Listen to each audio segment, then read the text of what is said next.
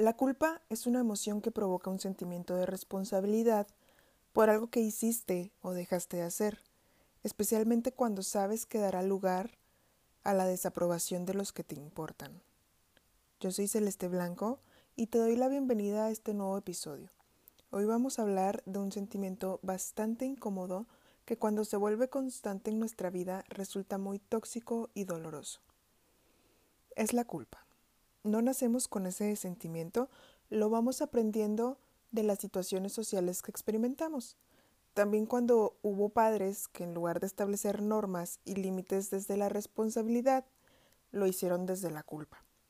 O sea, no es lo mismo enseñar a un niño a hacer lo correcto sintiéndose bien por ello que enseñar a un niño a asumir las consecuencias de sus actos por obligación o por miedo a lo que pueda pasar o al castigo que pueda venir o porque escucha cosas como por tu culpa me siento de tal forma, si haces esto ya no te voy a querer, o acaso no ves cuánto me estás haciendo sufrir. Y entonces así la culpa se convierte en una herramienta extremadamente poderosa para manipular el comportamiento. Y está súper relacionada con la necesidad de aprobación de la persona manipulada y con el sentimiento de no merecimiento. Nunca queremos pensar que una persona cercana o una persona a la que queremos nos está chantajeando. Pero es que estas personas pueden no ser conscientes de lo que están haciendo. Pero es evidente que teniendo determinada conducta consiguen lo que se proponen, que generalmente es poder y dominio sobre los demás, tener el control de ciertas conductas.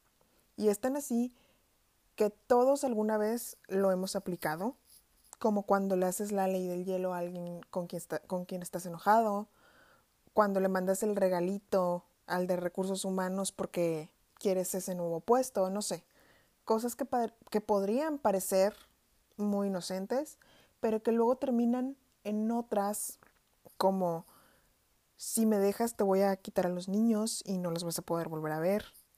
Y muchísimas cosas más que tristemente son súper comunes.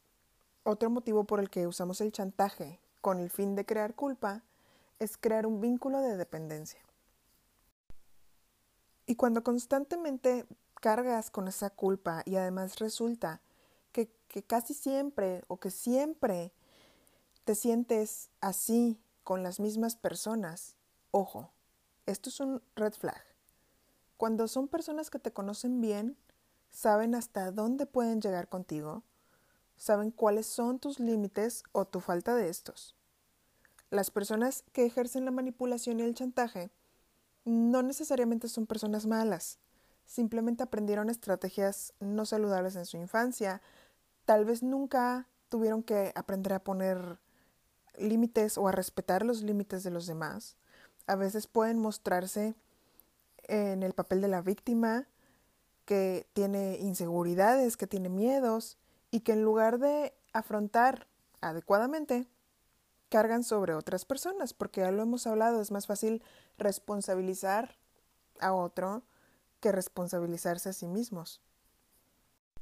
La culpa es una emoción totalmente necesaria, nos ayuda a no vivir dañándonos mutuamente unos a otros, y las únicas personas que son totalmente incapaces de sentirla son los psicópatas y los sociópatas pero no siempre esta emoción es requerida o es necesaria. Entonces, ¿cómo reconocer la culpa provocada? Cuando no hay congruencia entre el debo y el quiero. El debo está relacionado con las expectativas que los demás tienen acerca de nosotros. Y la parte más difícil es cuando te convences de que eso que esperan de ti es lo que tú quieres para no sentir culpa sobre quién realmente eres, que no encaja con las expectativas de los demás. Y entonces no sabes por qué vives desde la angustia, desde la ansiedad, desde el fastidio. No sé si me estoy dejando entender. Pregúntate si eso que hiciste que te hace sentir culpable va en contra de tus creencias o son creencias que alguien más te enseñó y que nunca te cuestionaste. ¿Y quién puede estar marcando estas expectativas?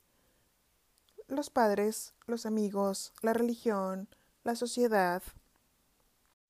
Quítate un peso de encima. Tú no puedes hacer feliz o infeliz a alguien por hacer o no hacer lo que esperan de ti. Si esa persona lo es, ya lo era antes de ti. Practica la autocompasión. Si sientes culpa, si sientes vergüenza, si crees que no estás siendo lo que tus padres quisieran que fueras o la gente quisiera que fueras, eso genera mucho dolor.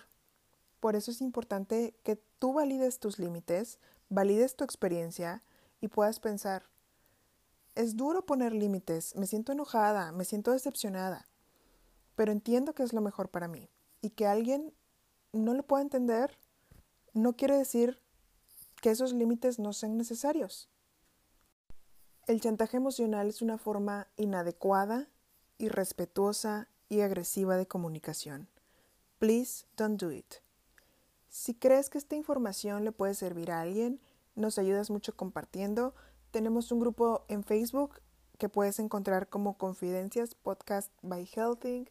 Me gustaría mucho que me compartieras qué otro tema te gustaría escuchar.